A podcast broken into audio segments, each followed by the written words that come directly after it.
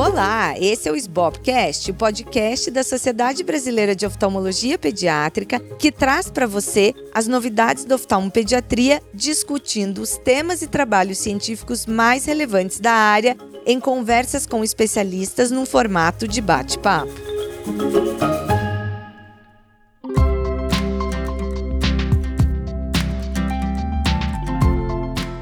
Eu sou Luísa Hopker, atual presidente da SBOP, e hoje eu vou conversar com uma pessoa muito especial que está conosco na comissão científica da SBOP e é uma super especialista em catarata congênita do Brasil. Então eu vou falar com a doutora Ana Paula Rodrigues. Bem-vinda, Ana. Oi, Lu. Muito obrigada. Estou muito feliz e honrada de participar desse podcast, o meu primeiro podcast, a gente nunca esquece. E vou falar que eu sou muito fã. Eu escuto todos, é, eu acho excelente. E sempre eu vejo muitos elogios, e eu vou só assinar embaixo. Eu acho que se a gente puder definir uma palavra dessa inovação né, que vocês da SBOP fizeram, é o acesso esse acesso que a gente tem à informação rápida. Às vezes estamos no trânsito ou em casa, põe um fone e a gente consegue isso na, no nosso dia a dia, faz muita diferença. Então, eu também vou parabenizar todas vocês, e principalmente você, Lu, como presidente, por essa novidade que eu achei maravilhosa. E ter sempre informação de pessoas muito gabaritadas nos assuntos. Uma honra, estou muito feliz. Então, só assim, apresentando a Ana, né, para quem não conhece, ela tem graduação, residência, especialização e mestrado pela Unifesp, pela Escola Paulista de Medicina. Então, ela é uma, é uma filha lá da casa, né, assim, de longa data. E atualmente ela é chefe da catarata congênita e do setor de oftalmopediatria da Unifesp. Então, assim, muita responsabilidade lá também, né, Ana? Com certeza, muita responsabilidade. A Ana Paula, ela opera catarata congênita há muitos anos, lida com o ambulatório do SUS e com né, o seu consultório privado. E hoje a gente vai conversar sobre alguns aspectos, principalmente das cataratas realmente congênitas, né? Aquelas que a gente diagnostica no teste do reflexo vermelho, aqueles bebezinhos que chegam com dois, três dias de vida já para você, né? Às vezes, infelizmente, não tão cedo. E eu queria que você começasse falando do nosso gold standard de tempo, de momento ideal para operar esse tipo de caso, o caso que é diagnosticado ao nascimento. Primeiro, eu vou agradecer essa oportunidade de falar sobre catarata em criança. A catarata congênita é uma doença rara, né, tem uma prevalência baixa, mas causa um grande impacto visual. A catarata congênita, que a gente define como nos primeiros três meses de vida ou no primeiro ano de vida, ela tem que ser diagnosticada e tratada precocemente para diminuir o impacto social, econômico, tudo que envolve uma criança e um adulto no futuro cego. E aí a gente fala nos anos de cegueira. É uma doença realmente impactante. Existem muitos tópicos na catarata congênita que geram dúvida na literatura até hoje. Eu tô esse ano eu completo 20 anos com essas crianças, trabalhando com isso e sempre aprendendo mas a gente vê que tem alguns, alguns pontos que agora estão bem consolidados. E entre eles é o timing correto de operar um bebê que nasce com catarata congênita. Aí nós vamos ter que levar em consideração duas, duas situações. Então, é aquele bebezinho que nasceu com uma catarata unilateral e aquele bebê que nasceu com a catarata bilateral existe esses bebês, eles nascem e o processo todo de desenvolvimento visual acontece no nascimento e a gente sabe que vai até os sete anos. Mas existe um período que é determinado, que a gente chama de período crítico, que ocorre o desenvolvimento da fixação visual, da fixação central. E isso acontece nos três primeiros meses de vida. Então, se o bebê nasce com uma impossibilidade de enxergar, com uma opacidade que interfere na entrada da imagem no olho, ele não vai desenvolver esse reflexo. E a gente vai ver isso num exame, né? Por isso que a gente sempre tem que perguntar ou avaliar e levar em consideração a presença ou não de nistagmo. Então, até o terceiro mês, se não acontecer esse desenvolvimento, vai ter nistagmo. E essa criança vai ter uma visão, vai ser um deficiente visual. Então vamos lá. Então a catarata unilateral.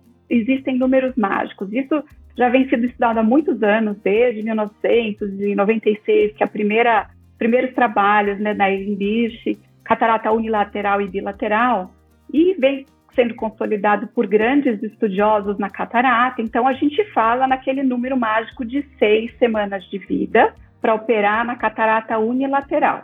E na bilateral, em torno de seis a oito semanas de vida também.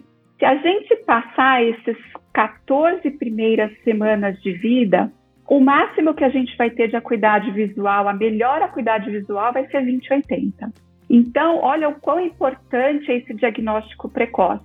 Todo esse impacto faz com que todo mundo vá atrás de programas de triagem, de screening, e aí a gente vai entrar no teste do reflexo vermelho para tentar diagnosticar o mais precoce possível. Tem um trabalho da Suécia e eles mostraram que foi feito, eles conseguiram diagnosticar em crianças, em bebês até seis meses de, de, de semanas de vida, seis meses, não, desculpa, seis semanas, 75% dos casos. Então, olha, olha a diferença. Então, a gente precisa, nesses bebês, tanto na unilateral quanto na bilateral, que eles cheguem aos três meses com a retirada daquela opacidade, daquela obstrução do eixo e corrigido. Por que não operar abaixo de quatro semanas? Né? Então, os estudos mostram que realmente o resultado visual, o estrabismo seria muito melhor. Mas a chance de glaucoma é altíssima antes dos quatro meses. E também já foi comprovado que nesses, nesse primeiro mês de vida, a visão ainda está num período latente, subcortical. Então, isso acaba protegendo um pouco esse primeiro mês, mas a partir daí não. Então, a gente tem que operar e tratar e colocar a correção até o terceiro mês. E quando a gente fala de correção, acho que a gente vai ter um pouquinho mais de tempo ali para falar, mas em linhas gerais, o que, que você sugere na unilateral e na bilateral? Com relação à correção da facia, a gente tem três possibilidades. Então, deixar a criança afásica e corrigir com óculos, corrigir com a lente de contato ou com a lente intraocular. Cada uma dessas situações devem ser avaliadas de acordo com o caso daquela criança. Então, por exemplo, o primeiro fator é avaliar a idade. Então, esse também é um outro consenso. A gente sabe, e é descrito na literatura, que cirurgias com implante de lente intraocular muito precoce são muito associadas com complicações. Então, agora, é, isso antigamente não tinha tanto, mas a gente agora já acha na literatura como pontos de corte. Então, seis a sete meses é meio que contraindicado o implante de lente intraocular. É claro que cada caso é um caso, a gente tem que avaliar, não dá para generalizar tudo, mas sugere-se que não se implante lente abaixo dessa idade. Então, vamos supor, um bebezinho que a gente consegue operar com seis semanas de vida, não vai colocar a lente intraocular. Aí a gente vai cair naquela situação, é unilateral ou é bilateral? As crianças com catarata bilaterais, elas ficam muito bem com a correção da facia com óculos. As unilaterais, a gente já começa a ter um pouco de restrição, primeiro, pela diferença do, do, do peso do óculos, né? isso é um problema, mas não é um grande problema, pela disparidade da imagem também que vai formar na retina. Por isso, não que o óculos seja totalmente contraindicado, né? Nós temos muitas crianças com óculos mas o mais indicado seria a lente, a lente de contato nas unilaterais. Mas isso não quer dizer que a gente não é errado colocar um óculos. Então tem sempre que pesar entre ficar sem nada e usar lente de contato, eh, usar o óculos, nós vamos usar o óculos. Entre o óculos e a lente de contato, a preferência é a lente de contato. Mas a gente vai ter que avaliar as condições da família, tem pais que, mesmo com condição é, econômica, não têm condições, às vezes, psicológicas de colocar a lente, não querem. Às vezes, é, as condições econômicas, de higiene. Então, tudo isso a gente tem que levar em consideração para escolher a melhor correção. Acima de dois anos é outro consenso. A lente intraocular já é muito utilizada é, no mundo todo e aí a gente não tem muito o que resultados realmente são muito melhores com o implante da lente intraocular. E aí, entre seis meses e dois anos, Ainda existem muitos estudos, mas como eu falei, cada caso é um caso e a gente tem que ver o que é melhor para aquela criança. Ana, e falando agora da técnica cirúrgica em si, a gente sabe que existem também, do mesmo jeito que você comentou, né, certos consensos para certas idades em termos de técnica cirúrgica e idades em que você tem uma área cinzenta que você pode optar por uma coisa ou outra. Então, falando de a gente fazer uma lensectomia num bebê, do momento ideal das seis semanas, como você comentou, independente de ser bilateral ou unilateral. Queria que você descrevesse a tua técnica, né? Porque a gente sabe que existem profissionais que preferem um acesso anterior ou um acesso posterior, precisa da vitrectomia anterior, como que você faz isso, se você pudesse descrever mesmo a parte da técnica cirúrgica. E também se você pudesse me dizer se você, quando é bilateral, faz simultânea, cirurgia simultânea ou não como você falou, Lu, isso é uma incógnita aí. E o que eu gosto de dizer é qual é a melhor técnica cirúrgica? É a que você está mais habilitado e mais treinado para fazer. Criança, a gente sabe que são, é uma cirurgia um pouco mais delicada, um pouco diferente do adulto. A gente tem alguns passos especiais. Essa é a melhor técnica. Agora eu vou falar da minha, da minha conduta pessoal. Então, nesses anos todos, eu acho que eu passei por todas essas técnicas, experimentei, aprendi. Mas, por exemplo, para um bebê que nasceu e nós vamos operar no, no período correto, né, na, na, condição ideal, a minha preferência é a lisectomia via paz plana. Por que, que eu prefiro essa técnica? Primeiro, os nossos equipamentos, a tecnologia, cada vez os instrumentos cada vez menores, a gente consegue ser bem pouco invasivo a maior parte do tempo da cirurgia eu estou dentro do cristalino. Então, aquela, aquela reação inflamatória do tecido oveal, é, aquele contato com o íris, com o humor aquoso, eu vou evitar ao máximo, eu vou ter só no final da cirurgia. Então, é uma cirurgia minimamente inflamatória e realmente faz diferença. É retirado o cristalino, depois é feita a vitrectomia anterior ampla para evitar reopacificar, que é uma das grandes complicações da, da catarata em criança. E, por fim, eu vou ter acesso à cápsula anterior. Então, se for contar isso em tempo cirúrgico, são muito poucos minutos que eu tenho contato. Então, isso gera pouquíssima reação inflamatória né, nesses bebês. É a minha preferência quando não vai implantar a lente intraocular, claro. E você faz a cápsula Rexis anterior e posterior de que maneira? Com o próprio vitreófago? Sim, como eu vou entrar com os trocáter pela parplana, parplicata ou parplana, vai depender da, da idade do bebê, primeiro vai aspirar todo o cristalino, né? Então é uma aspiração. Eu uso só o aparelho, o vitreófago, porque esses bebês têm realmente um vítreo mais espesso. Os equipamentos de, de cirurgia de catarata, eles não têm uma, um, uma vitrectomia tão eficiente. Então eu aspiro esse conteúdo, depois eu viro a boquinha do vitreófago para baixo, faço a capsulotomia posterior, em torno de 5,5, 5 a 5,5 milímetros, sempre pensando que nós vamos implantar uma lente, então isso é muito importante. Às vezes a gente vê etinólogo operando que tira todo o saco, né? Mas a gente tem que preservar esse saco de um tamanho adequado para depois poder implantar a lente. Aí é feita essa vitrectomia anterior, ampla. Esse passo é um passo difícil da gente conseguir visualizar o vítreo. Então, tem alguns métodos na literatura, por exemplo, o uso da triancinolona, que eu particularmente evito pelo risco de glaucoma. Mas o que eu tenho feito é usado a iluminação direta. Isso me ajudou muito a visualizar o vítreo. Coloco a iluminação, apago a luz do microscópio, apago a luz da sala e eu consigo ver aonde eu preciso completar aquela vitrectomia. Terminei a vitrectomia, eu vou para a cápsula anterior, abro a cápsula anterior e retiro essa cápsula. Também deixo num tamanho compatível para depois o implante da lente intraocular e acabou a cirurgia. Retiro os trocáteos sem ponto. Eu não, raramente, é lógico, se você vê que está ali meio abertinho, mas a minha tendência é usar os vitreófagos, eles são muito fininhos, então 23 gauge, 25 gauge.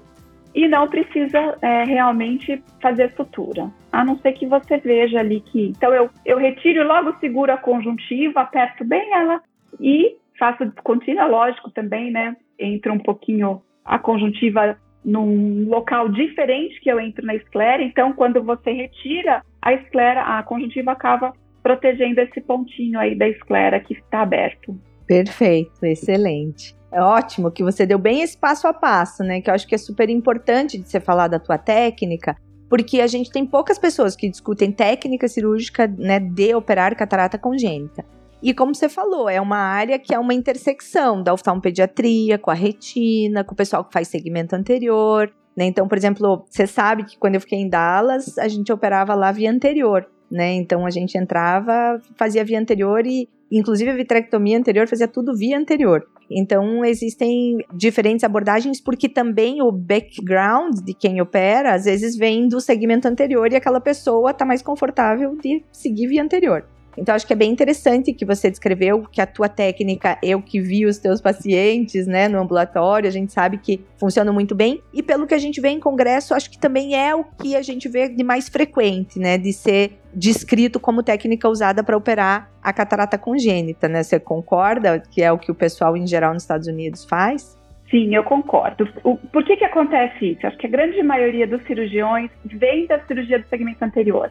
E existe um certo medo de entrar ali atrás da passana, nessa região do limbo. Mas é uma técnica segura. Se você souber anatomia, é lógico, tem que saber o tamanho do olho da criança, porque isso varia muito. Tem olhos microftalmos. Se você entrar no lugar certinho, ela é muito segura. Agora, quando vai realmente colocar a lente intraocular, aí a, o acesso via anterior não tem como não acontecer. E aí, quando vai implantar a lente, tem três maneiras de você fazer essa a capsulotomia posterior e vitrectomia anterior. Você pode fazer tudo, então entra, faz a anterior, a posterior vitrectomia e coloca a lente, mas a cirurgia tem que estar impecável, o tamanho da rex tem que estar impecável, porque senão vai mergulhar. Uma segunda hipótese é você abrir, faz como se fosse uma catarata no adulto, coloca a lente e entra por via anterior atrás da lente para abrir a cápsula posterior e fazer a vitrectomia. Essa técnica também tem uma desvantagem. Quando você coloca a lente, você começa a dificultar um pouco a visualização da cápsula posterior. Ainda mais quando são lentes espessas, né? Quando tem altas dioptrias, fica mais difícil ainda. Você tilta a lente, então também não é tão simples. E a terceira opção é fazer, colocar um trocate na via pós plana, fecha ele, faz toda a cirurgia. Eu falei, fecha ele, agora eles não precisam nem fechar mais, agora eles já são autoselantes. E faz a cirurgia, depois terminou a cirurgia toda de catarata, como no adulto, vai pela, por trás, pela via plana, abre a cápsula posterior e faz a vitrectomia anterior.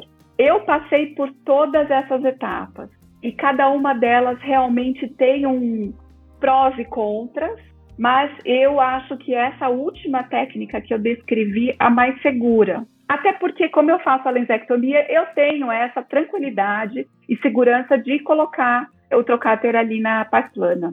Mas quando você faz tudo sem colocar a lente, tem um risco da lente mergulhar. É uma cirurgia tensa. A segunda opção, que é colocar a lente e fazer por via anterior, você não faz uma cirurgia tão precisa. Eu acho que você perde um pouco essa precisão. Então, essa é terceira maneira, como eu falei, eu acho que é a técnica mais segura tanto para o paciente quanto para o médico. Isso quando você vai colocar LIU, né? Quando vai colocar LIU. E isso acima de sete meses, né? E entre sete e aí, e aí para. Sim.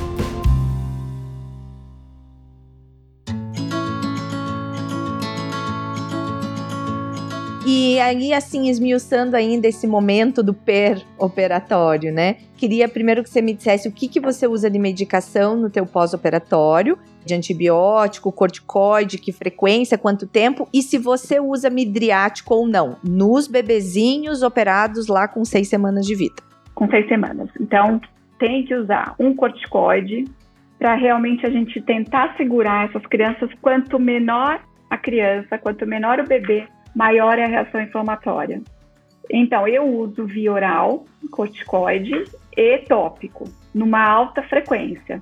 O, top, o oral eu deixo por uma semana, e se a criança, se eu vejo que ela ainda está com reação inflamatória após uma semana, eu acabo estendendo um pouquinho, mas tem sempre que lembrar que após essa, esse sétimo dia de uso de corticoide oral tem que desmamar e continuo com a medicação tópica. Antibiótico, sim, também. A minha escolha é a moxifloxacina por 15 dias. Eu uso de rotina, isso também não é um consenso, mas como a gente vai usar por muito tempo corticoide, eu gosto de usar um antiglaucomatoso de rotina. Eu não vou conseguir medir a pressão nesse um mês, então eu deixo também por um mês. E o midriático, que eu começo logo no início e eu deixo por bastante tempo para evitar a sinéquia. Eu no começo usava pouco, só por um mês, mas tem vezes que a gente vê que começa a sinequiar e às vezes faz uma sinéquia e deixa aquela pupila super miótica que a gente não consegue nem fazer refração. Mesmo as laringectomias que são bem tranquilas. Então, esses bebês realmente inflamam. Então, eu deixo o midriático mesmo, até um ano. Você usa qual midriático? Eu uso a tropicamida e às vezes a atropina a meio por cento. A atropina, a grande vantagem da atropina é que ela é bastante. A posologia dela é muito fácil, é uma vez por dia. Mas a gente tem o risco da atropina. Então, são pais muito diferenciados que eu explico que tem que ser uma gotinha, que tem que cair direitinho, não pode pincar várias. Eu explico que pode dar reação. Então, eu já tive alguns bebês que faz um rush cutâneo e aí suspende. E por isso, a outra opção é a tropicamida, que é o que eu realmente mais uso. A tropicamida eu uso também em alta frequência nas primeiras, principalmente no primeiro mês.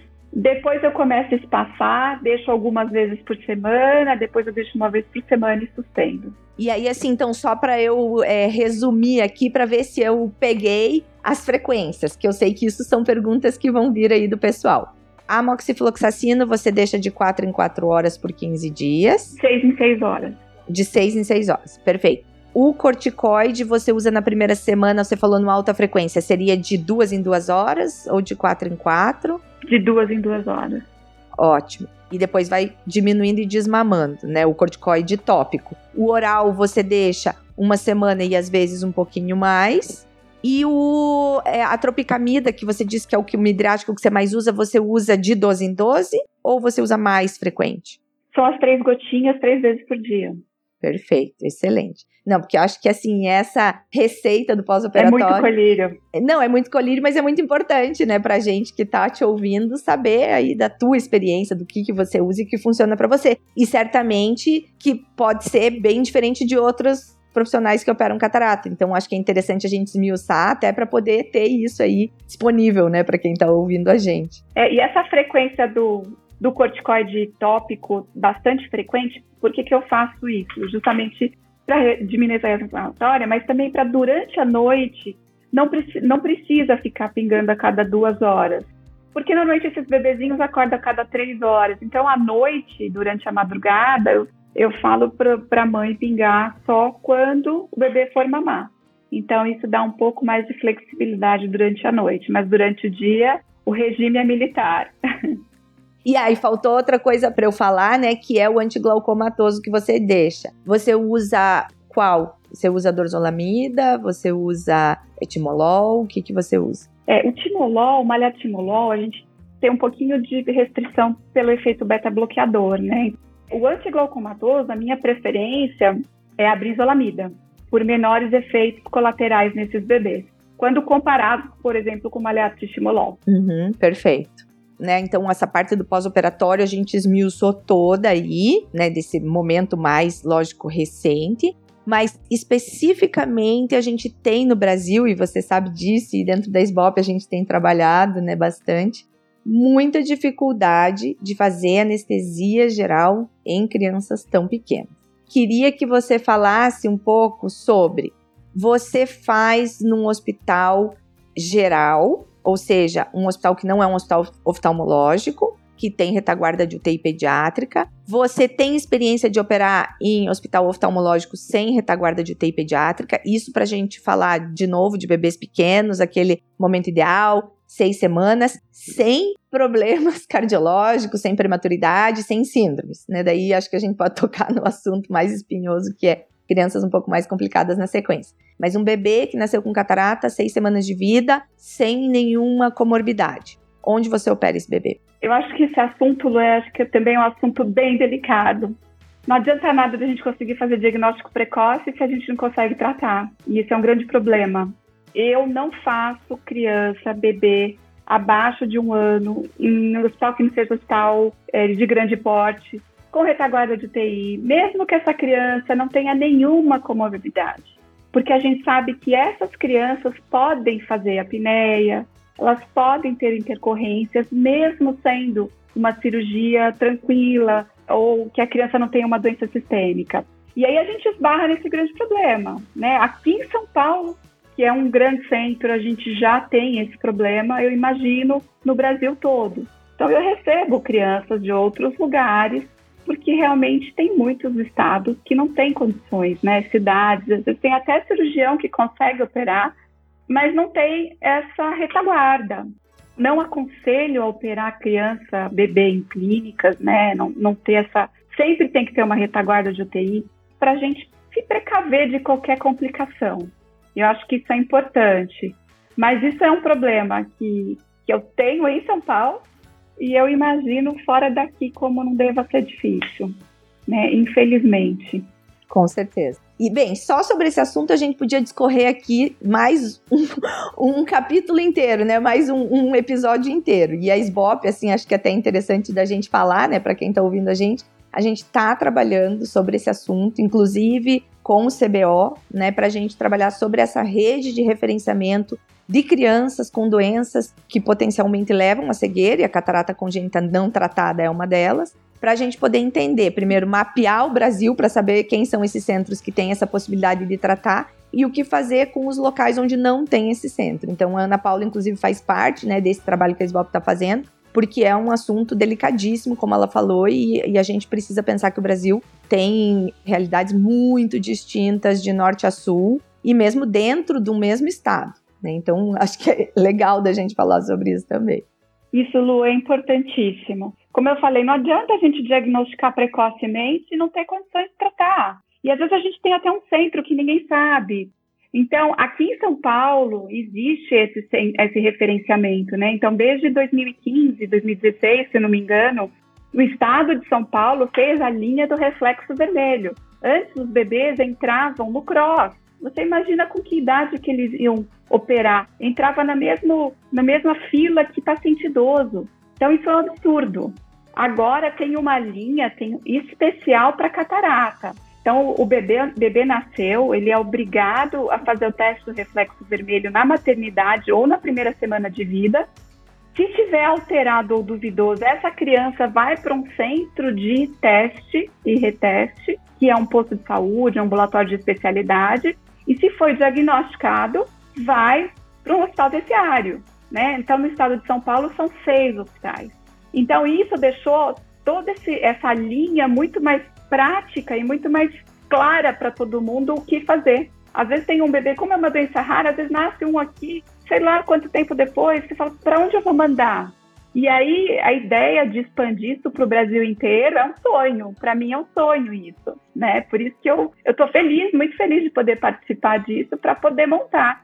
Quantas fellows passou comigo que estão em vários lugares do país que a gente também tem que conectar. Então tem cirurgião, então, a gente tem que associar capacidade de tratamento com locais é, no Brasil inteiro.